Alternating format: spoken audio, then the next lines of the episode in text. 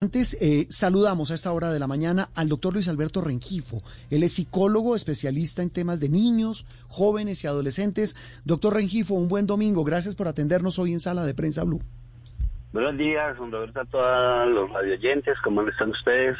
Aquí pendiente para servirles. Muchísimas gracias, como siempre, usted tan querido. Doctor Rengifo, veíamos esta semana nuevos casos, lo del niño de Manizales en un colegio que fue, lo intentaron empalar eh, en fin, pero hay casos por doquier, los registramos prácticamente todos los días. Y hacíamos alusión a la columna de hoy de la escritora Piedad Bonet, que lo dedica, la dedica a ese tema y habla del maltrato al diferente. Y ella hace un perfil tanto de la víctima como del victimario. Quisiéramos oír su opinión de experto de exactamente de qué estamos hablando. Sí, yo, yo quiero iniciar con una frase que, que cuando la menciono en mi práctica clínica con los padres de familia, a la fecha no ha habido ningún solo padre de familia en mis 35 años de experiencia terapéutica como psicólogo de familia, de padres, de hijos y jóvenes y adolescentes que, que niegue la afirmación que yo hago con mucha tristeza porque es triste decir que cerca del 98% de los problemas que tienen los chicos y las chicas hoy en día con ellos mismos y con los demás es responsabilidad directa de la familia, especialmente los padres. Y, y es ahí donde tenemos el vacío en la educación y la formación yo creo que las instituciones educativas hacen lo posible y lo mejor posible por prevenir y trabajar este tipo de temáticas, pero las cosas empiezan en casa. Y, y, ahora estamos en una disyuntiva muy grande porque le estamos echando la culpa a muchas de las cosas que están ocurriendo con los muchachos a la pandemia. Es cierto que la pandemia influyó, es cierto que la pandemia pudo haberse convertido en un factor precipitante cosas que estaban encapsuladas hace mucho rato en las familias, en los patrones de crianza, en las relaciones con los hijos en la forma como los padres eh, se vinculan y se relacionan con sus hijos y los tratan. Y esto es un problema serio de patrón de crianza, de falta de disciplina, de falta de poner normas y reglas claras, de no tener patrones comunicativos adecuados con los hijos que no permiten ni facilitan el desarrollo de habilidades de afrontamiento de vida de buenas relaciones y buenos vínculos sociales. Entonces creo que ahí tenemos una base muy grande que hay que trabajarla fuertemente, tenemos que seguir trabajando mucho en prevención y promoción, educación con padres de familia.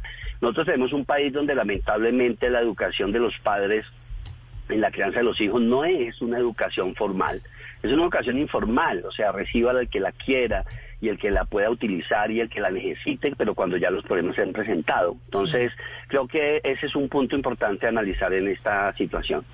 Doctor Rengifo, con la salvedad de que no todos los casos son iguales, quisiera que nos ayudara a comprender qué tanta maldad hay detrás de estos casos, porque los resultados son atroces, como vimos, por ejemplo, esta semana con, con el niño que resultó prácticamente empalado, pero la intención de sus compañeros, dicen algunos analistas, pues era hacerle una broma, por decirlo de alguna manera más inocente del resultado que se obtuvo.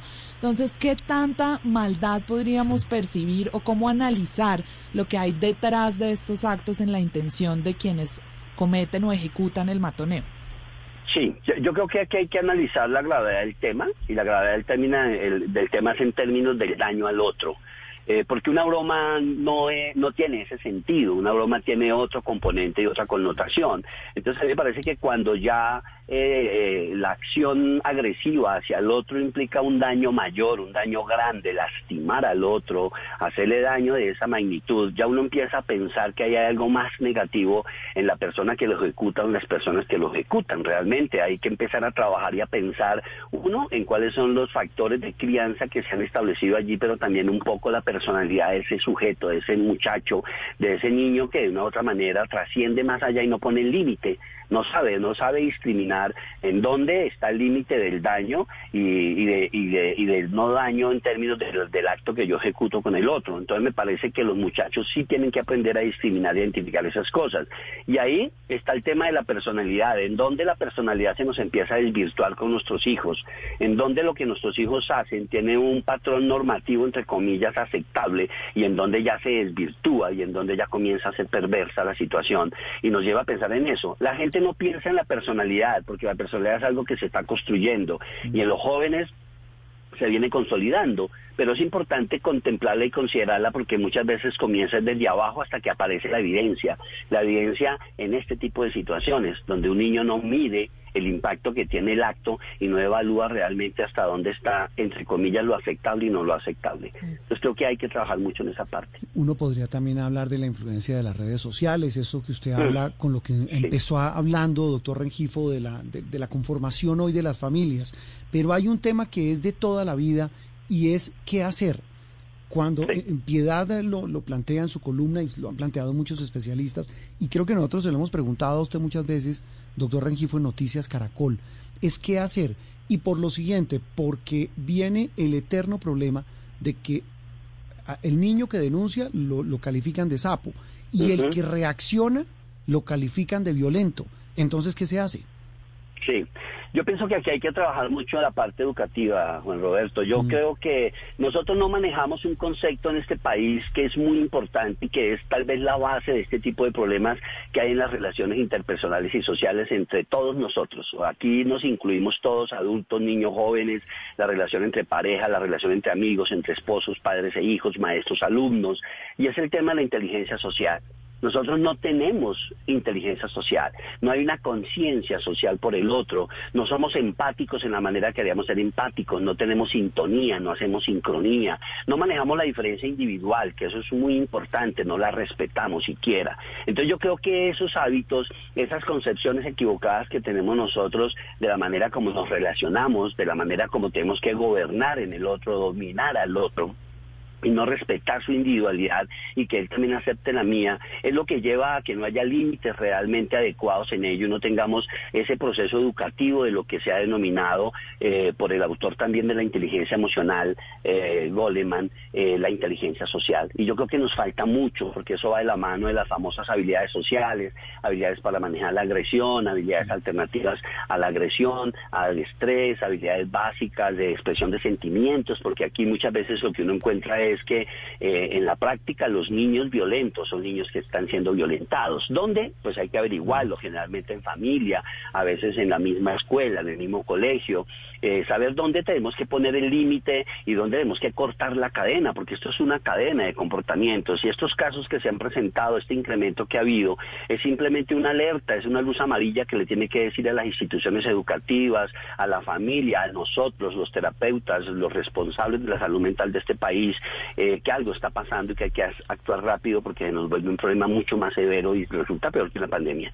Pero sí es, doctor Rengifo, un incremento, es decir, los casos han aumentado en cantidad y gravedad o lo que sucede es que de pronto en otra época no teníamos las herramientas para visibilizar este, este fenómeno. Es decir, en nuestra generación también había matoneo, pero ¿cuál ha sido el cambio o la evolución? Sí, yo creo que ese es la forma, ¿no? Es el método que se utiliza. Hoy tú lo que dices es muy cierto. Yo creo que el matoneo siempre ha sido un problema que ha existido en las instituciones educativas y en la sociedad nuestra. Pero yo creo que hoy en día los métodos que se han utilizado y en eso la influencia de las redes sociales también juegan un papel importante. Si hoy tenemos redes sociales especializadas en decirle a los muchachos cuál es la mejor manera más eficaz de suicidarse, también hay formas perversas de decir cómo lastimar al otro. Entonces yo creo que la influencia de las redes ha tenido ahí un, factor muy importante y un aporte clave que hay que saberlo manejar y controlar, que ese es otro problema. Estamos hablando hoy de adicciones a la tecnología sin ningún límite, sin ningún control por parte de los padres y en eso la pandemia contribuyó mucho, pero creo que sí, yo creo que es un fenómeno que se ha venido visualizando mucho más. Esto ha pasado como pasaba antiguamente con el abuso sexual que pasaba el, mas, el mascarado.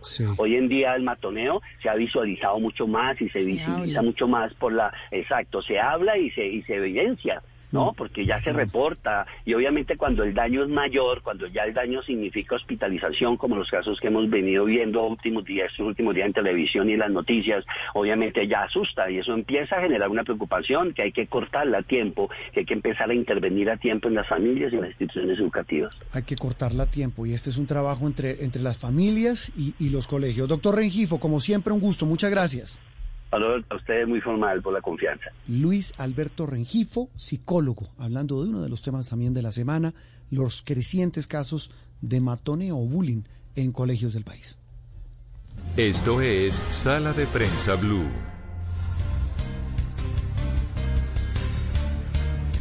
El problema es que veíamos 11.43 minutos eh, de la mañana, Juliana de Oyentes, y es que no hay eh, un registro claro de cuántos de esos casos se presentan en Colombia.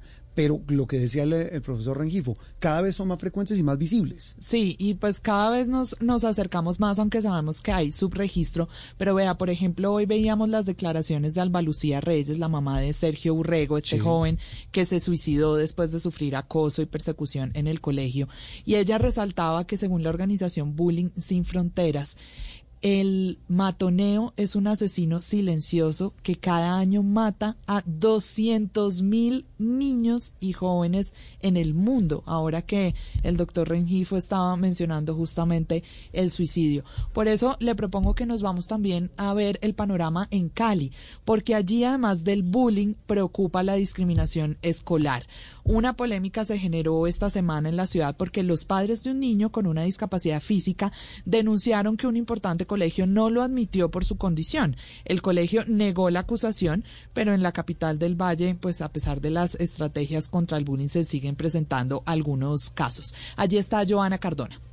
Matías es un niño de seis años que sufre de una enfermedad renal de base y por una secuela le falta fuerza en su mano y en su pie izquierdo. Su familia llegó a Cali hace siete meses y quiso matricularlo en uno de los mejores colegios de la ciudad, pero no fue posible. Diana Jiménez, la madre de Matías, asegura que el colegio Bennett, aunque dice ser incluyente, después de varias entrevistas, le respondió que no tenían la capacidad de atender las dificultades físicas del niño. Diciéndonos que pues habían revisado todo el tema de Matías, que pues sacando primero to to todas sus, sus, cualidades, pero que el colegio no estaría preparado para recibirlo así porque, por el acompañamiento que necesita. Ellos nos decían que se podían hacer cargo y responsabilizarse pues de toda su parte académica, pero de su parte médica no. Hablamos con la rectora del colegio, Elena Mosquera. Ella dijo que en ningún momento se le dio un no rotundo a Matías y agregó que en este plantel ya hay niños con algún tipo de discapacidad. Todos nosotros seguimos con la familia Novoa como un caso abierto y una solicitud de ingreso que aún no se ha cerrado, ni por parte del colegio ni por parte de ellos. A pesar de la explicación de la familia de Matías, decidieron matricularlo en otro colegio. En Cali, entre enero del 2020 y diciembre del 2021, fueron denunciados más de 350 casos graves de acoso escolar. La cifra es muy baja porque la mayoría de los casos nunca se denuncian. Hace unos días se conoció el video de estudiantes de un colegio público de Tuluá golpeando en el rostro con un condón inflado a una estudiante invidente, pero luego la misma adolescente dijo que era un juego y defendió a sus compañeros. La verdad, nosotros estábamos ir a recogiendo en el salón,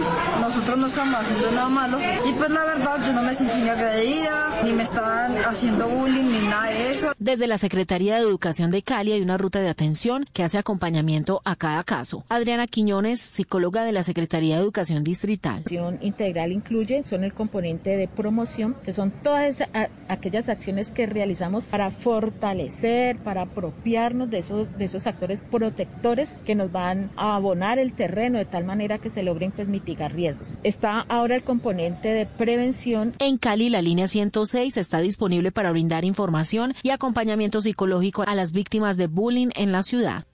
Estás escuchando Sala de Prensa Blue.